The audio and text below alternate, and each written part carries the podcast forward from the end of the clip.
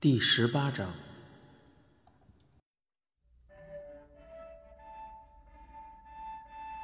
身体和情绪慢慢的平复后，波利问道：“为什么要走到这里？”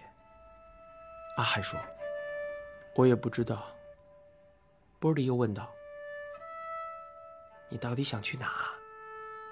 阿汉沮丧的说：“想去没有你的地方。”但他明白，在这个世界上，不管他到哪里，都摆脱不了 Birdy。阿汉从 Birdy 的怀里睁开，缓缓的起身，看着沙滩礁岩后的大海，开始慢慢的脱下衣服，然后裸着身体，缓缓的走进了海里。海水很冰冷，身子却很火烫。阿汉在海水里走了几步，又听见身后传来咔嚓咔嚓的声响。转过头，坐在沙滩上的 Birdy 果然又用双手组成了一个方框，假装正在拍摄他的裸照。Birdy 一面说，一面眯着眼睛道：“帮你把最美好、最年轻的身体记下来。”Birdy 这样说着，双手假装的镜头方框还特意换了个角度。阿汉忽然冲向 Birdy，没有道理，只有他一个人被看光光啊！他把波利推倒，也不管波利的反对，粗暴地将他全身上的衣服全扯了下来，连袜子也不放过，这样才公平。波利喊道：“干嘛了？怎么怕被我看啊？”波利推开他道：“才不怕。”他从沙滩上起身，自己脱掉了短裤，然后拉着阿汉一起冲到了海里，又喊又叫。胡乱地拍着水，像是终于重获自由的笼中鸟一样。两个人打起了水战，玩着玩着便抱在了一起。阿汉再次感受到 Birdy 年轻极富弹性的身躯在自己的掌心上，他想起了暑假初遇 Birdy 时也是在水里。那个时候，他只敢悄悄地在心里惊艳那同样属于年轻男子的身体。但这一次，他宽大的手掌肆意的在 Birdy 赤裸的肌肤上用力抚摸。Birdy 没有推开他，于是阿汉更起了大胆子，想将 Birdy 整个人扑倒在海水里，想要狠狠的压在他身上。Birdy 朝他吐了一大口海水，道：“张家汉，你想淹死我啊？”阿汉没有回答，而是扑过去吻住了他。这一次，波利终于没有再推开他。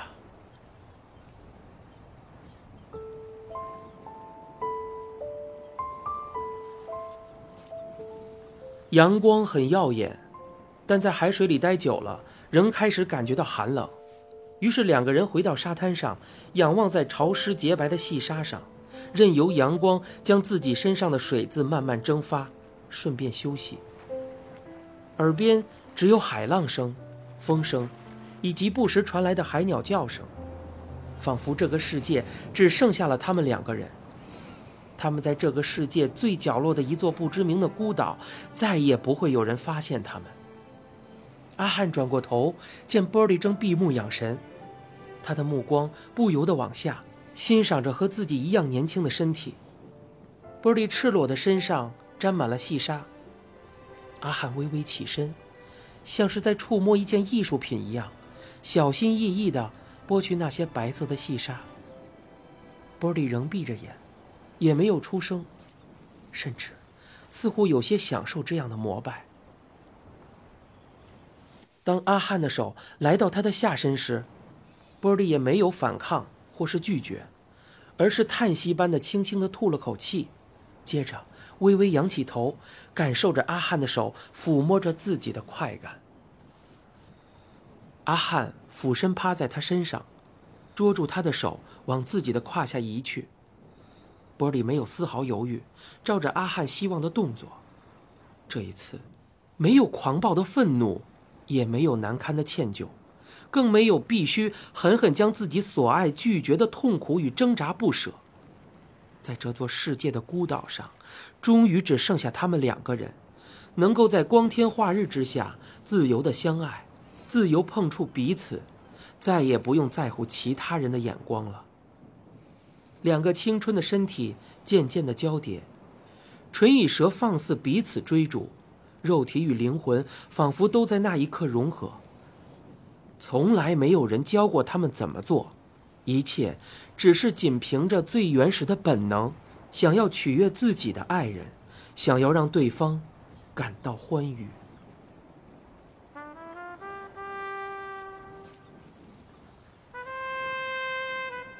不知道过了多久，他们终于疲累的暂停休息了。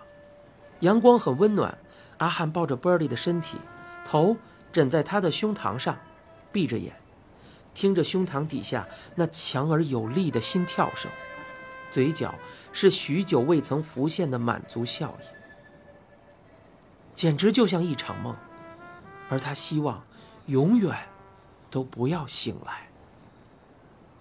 阿汉忽然惊醒，这才发现自己竟不知道什么时候睡着了。让他惊醒的是一阵冰凉的海浪，涨潮了，他们已经被海水团团围住。波利也跳了起来，回头抓住湿淋淋的衣服与书包，两个人赶紧跑到最近的一块礁岩上，反正衣服都湿了，他们也不急着穿上，光着身子坐在礁岩上，看着逐渐满溢上来的海水，有些不知所措。阿汉说：“涨潮了。”波利问道：“怎么办啊？”阿汉低下头，海水不断冲打着他们坐着的这块礁岩，前后都已经被海水淹没，快要没到没有立足之地了。波利夸张的叹了口气，说道：“唉，看来今天就是我们的末日了。”阿汉没有说话。波利凝望着远方，继续微笑着说：“我还希望有一天，可以和我喜欢的人，在一个特别的地方疯狂的做爱。可惜没机会了，我们就要死了。”阿汉凝望着他的侧脸，好想问：“你喜欢的人是谁？是我吗？是我吧？我们刚刚不是触摸过彼此最私密的地方了吗？”阿汉很想确认，但是他没有说出口。说出口的却是：“怎么样的地方才算特别？雪地，不然在沙漠里也可以，或是大的瀑布旁，反正一定要特别特别的地方，一直做，一直做，直到全身没有力气为止。”阿汉闭上眼，想象着波利提到的那些地方。想象着他们两个疯狂做爱，一直做到世界末日为止。阿汉说道：“我们会死吗？”阿汉睁开眼，看着周围渐渐高升的海水，这里不知道离最近的岸有多远。他和波利都会游泳，要游回岸上不是不可能，但这一刻他的心情却异常的平静，想着死了也不错。至少不用烦恼以后该怎么办。学业、家人、工作、未来的人生，这些通通都可以不用管了。似乎感觉到气氛有些阴沉，波利猛地站起身，双手叉腰，挺着胸膛望向远方。阿寒问道：“你干嘛？”波利回答道：“我看看能不能用我美丽的身体吸引别人来救我们。”小心吸引海鸥过来啄掉你那一根。波利身子似乎缩了一下，抬头望了望天空，叹了口气，又坐了下来。不知道等了多久，潮水仍然没有退去的迹象。波利索性把头搁在阿汉的大腿上，自己的下半身浸在海水里，然后从包里摸出一盒烟，好不容易找到唯一一根还能勉强点燃的烟。点燃后，用力吸了一大口，把烟递给阿汉。阿汉接过来，抽完了一口，又还给他。两个人默默的轮流抽着烟。烟很快就抽完了。阿汉望着远方，喃喃的说道：“该不会真的没有人发现我们吧？”波利笑着说：“那我饿了怎么办？谁先吃谁？”不开玩笑，他可是真饿了。想想他们一整天下来根本什么都没吃。阿汉看了他一眼，忽然低下头，在他身上咬了一口。波利呻吟了一声，阿汉又咬在他的乳尖上。这次波利叫了起来。阿汉说：“叫什么叫？不就是我先吃掉你吗？”波利笑着推开他。已经相当疲惫的两个人打闹着，互相咬了对方几口，直到波利忽然身子一僵，跳了起来，开始穿衣服。阿汉有些莫名其妙，问道：“怎么了？会冷吗？”波利没头没脑的说了这么一句：“没有世界末日了。”阿汉还没有会意过来，就见穿好衣服的波利转过身，对着远方挥手大喊：“远方有一艘小船，正慢慢的靠近。”船夫朝他们大喊道：“年轻人，你们在干嘛？没有注意到涨潮了吗？”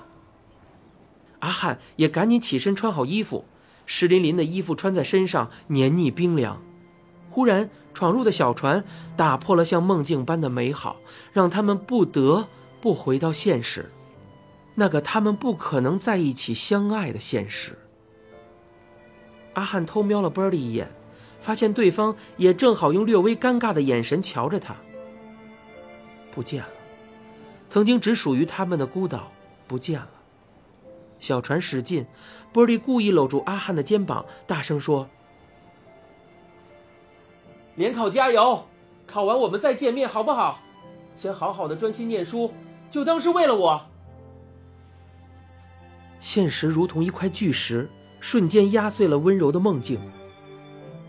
阿汉看着波利，也只能说：“好，说好的，我们一起去台北念大学，别忘了。”波利用力点头，紧紧的搂着阿汉的肩膀，却没有转头再看他一眼。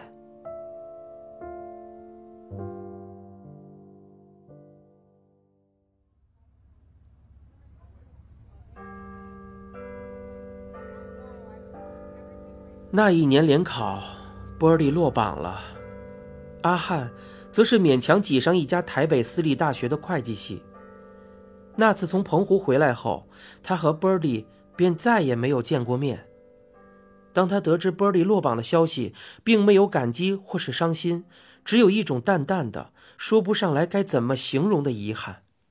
他当然曾经存着期望的，但是他已经明白，这个世界上很多期望都是徒然的，而即使再失望，人也还是能继续活下去。到台北读书的第一年，系上有一个学长很会写歌，阿汉便和他亲近起来。阿汉想从他身上学会如何写一首歌，但这种亲近仅仅是出于仰慕，没有其他感情。阿汉学会了如何隐藏，不再轻易在别人面前显露真实的自己，因为他知道，那只会伤害自己，以及伤害自己身边的人。日子过得很快，大一新鲜的日子就要结束了。在暑假即将到来的时候，这个岛屿常见的夏季台风袭来。阿汉正冒着雷雨在回宿舍的路上，忽然感觉到皮带上的扣机在震动。他在路边一处电话亭前停下，收起早已被飓风吹折的伞，顺便躲雨。扣机上显示的电话号码开头是零四。这个号码是台中的区域码，却不是他家里的电话。他若有所思，心里浮现一个人影，却又觉得不太可能。但他还是回拨了。